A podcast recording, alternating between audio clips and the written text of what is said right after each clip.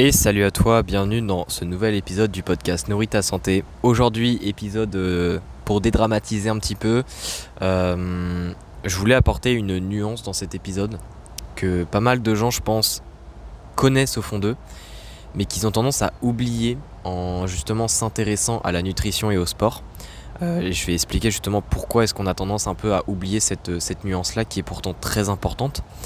En fait, cette nuance-là, elle est liée au simple fait que concernant les performances sportives, l'alimentation reste ce que j'appelle un nitro et c'est pas le moteur euh, des performances sportives.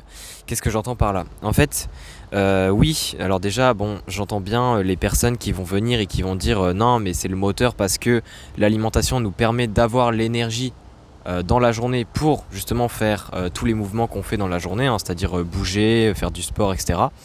Ça, je l'entends, mais euh, je vais apporter quelques précisions pour euh, un petit peu euh, détailler pourquoi est-ce que je parle vraiment de nitro et pas de moteur.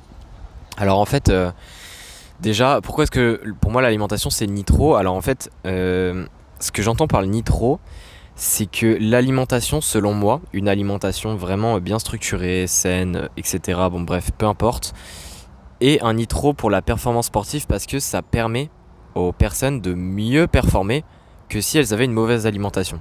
Mais en fait, euh, et on a tous des exemples dans notre vie de personnes qu'on connaît comme ça, euh, surtout quand on était jeune, euh, je sais rien, à l'école ou, quoi.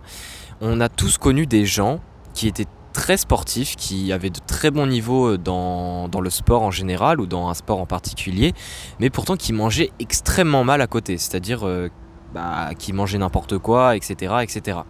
Et en fait, on se demandait ou du moins on se demande plutôt maintenant, hein, c'est à partir du moment où on s'intéresse à la nutrition qu'on un peu se pose ces questions-là, c'est qu'on se dit mais comment est-ce que cette personne faisait pour pouvoir performer aussi bien alors que derrière l'alimentation ne suivait pas du tout? Et dans certains cas peut-être que le sommeil aussi ne suivait pas du tout. En fait, ce qu'il faut comprendre, c'est que pour bien performer dans un sport, il n'y a pas de secret. Le plus important, et j'ai bien dit le plus important, restera d'avoir un bon entraînement, un entraînement bien structuré, un entraînement bien établi, euh, d'être régulier, etc. dans son sport il n'y a pas de secret. Je veux dire, euh, on veut être plus fort en powerlifting, on veut être plus fort en sprint, peu importe. Le but déjà, c'est de faire régulièrement ce sport-là, mais aussi évidemment de le faire intelligemment, c'est-à-dire d'avoir un entraînement qui est bien structuré, qui est cohérent, d'avoir des séances, peut-être s'il y a deux séances d'affilée euh, en termes de jours, avoir des séances qui ne se, chevauchent pas de trop, c'est-à-dire euh, qui n'interfèrent pas trop l'une et l'autre. Bref, il y a plein de facteurs qui font que euh, la progression va être largement dictée par l'entraînement. Et en fait, ce qu'il faut comprendre, c'est que l'alimentation, bon, certes, oui, il faut manger pour, pour performer, ça c'est sûr, mais je veux dire, en soi, tout le monde, en termes d'énergie, euh, je parle vraiment des calories ici. En termes d'énergie, c'est pas vraiment un problème mondial. Euh, même si tu sais pas manger, tu, manges suffisamment souvent et tu manges même de trop. Donc en soi, avoir l'énergie d'un point de vue calorique pour s'entraîner, c'est vraiment pas ce qui concerne euh, les gens. Parce que tout le monde mange suffisamment. Je veux dire, avec toute l'alimentation très calorique qu'on a à disposition, c'est quelque chose qui va pas limiter quelqu'un à bien performer d'un point de vue énergétique. Évidemment, d'un point de vue qualitatif, c'est autre chose. Mais en fait, ce qu'il faut comprendre, c'est que la qualité de l'alimentation, c'est vraiment un nitro. C'est-à-dire que le moteur ici, que je parlais au tout début de l'épisode, c'est vraiment l'entraînement. C'est vraiment comment ton entraînement est structuré, euh, la fréquence de ton entraînement, l'intensité de ton entraînement, le volume de ton entraînement, euh, les cycles de progression, etc. Tout ça, c'est vraiment le moteur. C'est ce qui te permet de vraiment de faire l'énorme part de progression puisque tu es directement dans le vif du sujet, c'est-à-dire que tu veux améliorer tes performances sportives, il bah, n'y a pas 36 solutions. La meilleure méthode, c'est évidemment de t'entraîner dans ce sport-là pour améliorer tes performances dans ce sport-là. Euh, ou dans cet exercice-là, peu importe. Et justement, le nitro qui vient s'ajouter à ça. Et le nitro, en fait, euh, je dis pas cet épisode-là en mode faut vraiment pas s'intéresser à la nutrition pour les sportifs. Ça serait euh, me tirer un peu une balle dans le pied parce que c'est un petit peu ce que je fais. Euh, en fait, ce que je veux chercher à, faire comprendre, c'est que si même pendant une journée ou pendant quelques jours tu manges mal, il faut pas tout de suite te dire dans ta tête que tes entraînements vont être totalement catastrophiques, que tu vas réussir à ne rien faire, parce qu'au final ça ne peut ne pas être le cas.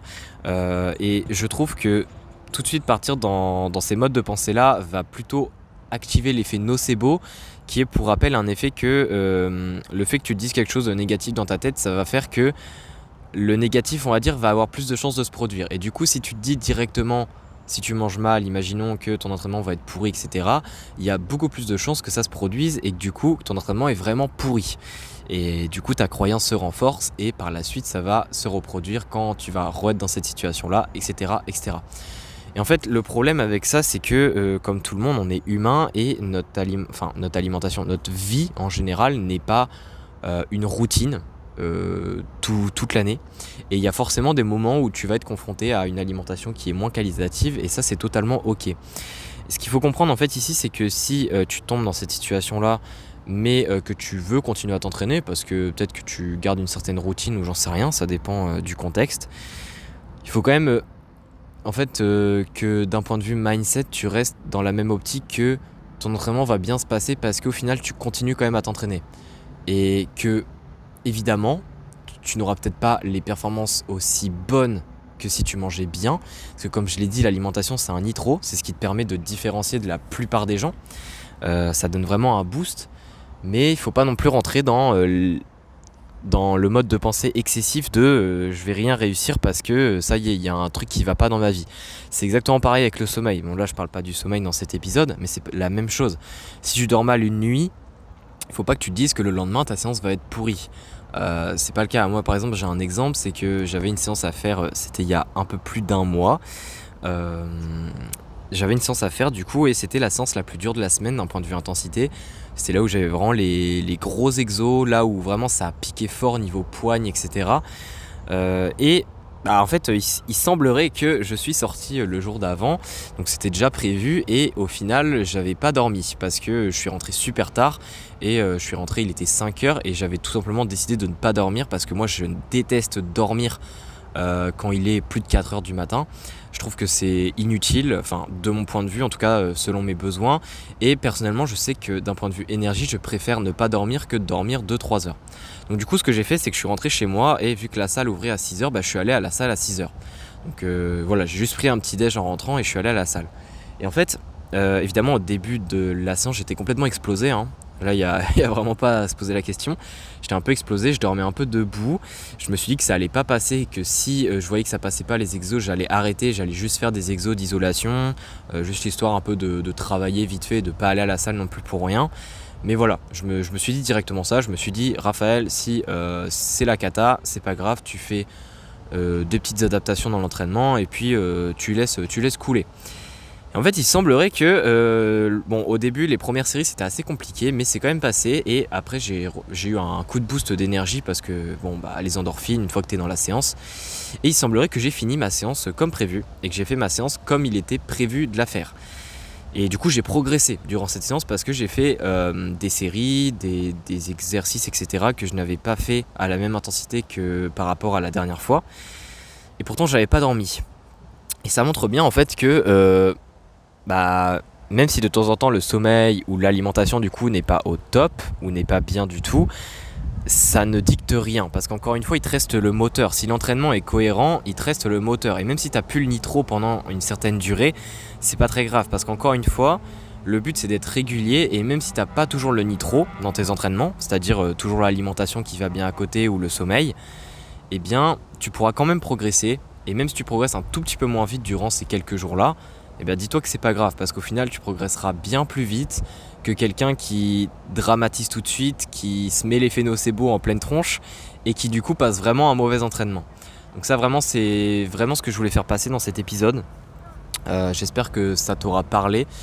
Euh, voilà, il faut juste que tu te gardes ça en tête, que l'alimentation, ou du moins avoir une alimentation vraiment qualitative, c'est vraiment un nitro au final, et que effectivement ce nitro-là est super important si tu veux vraiment augmenter tes performances. C'est d'ailleurs pour ça que je fais tout ce contenu-là, hein, c'est dans ce but-là. Mais toujours garder dans un coin de sa tête que le... tu peux pas tout faire bien, tout comme il faut, toute l'année, tous les jours. Et ça, c'est ok. Du coup, voilà. Si, euh, si tu as des questions, n'hésite pas à m'envoyer un message sur Instagram. Et, euh, puis d'ailleurs, si tu souhaites être accompagné, euh, n'hésite pas aussi à m'envoyer un message. Je propose des, des coachings individuels concernant l'alimentation pour augmenter tes performances. Donc si ça t'intéresse, tu m'envoies un message et puis comme ça, on discute ensemble et puis on voit et je te dis directement de manière totalement honnête si mon coaching est adapté ou non pour ton cas. Et puis, euh, bah, on se dit à la prochaine. N'hésite pas à laisser une note sur le podcast si tu es sur une plateforme où tu peux noter. Et puis, on se dit ciao ciao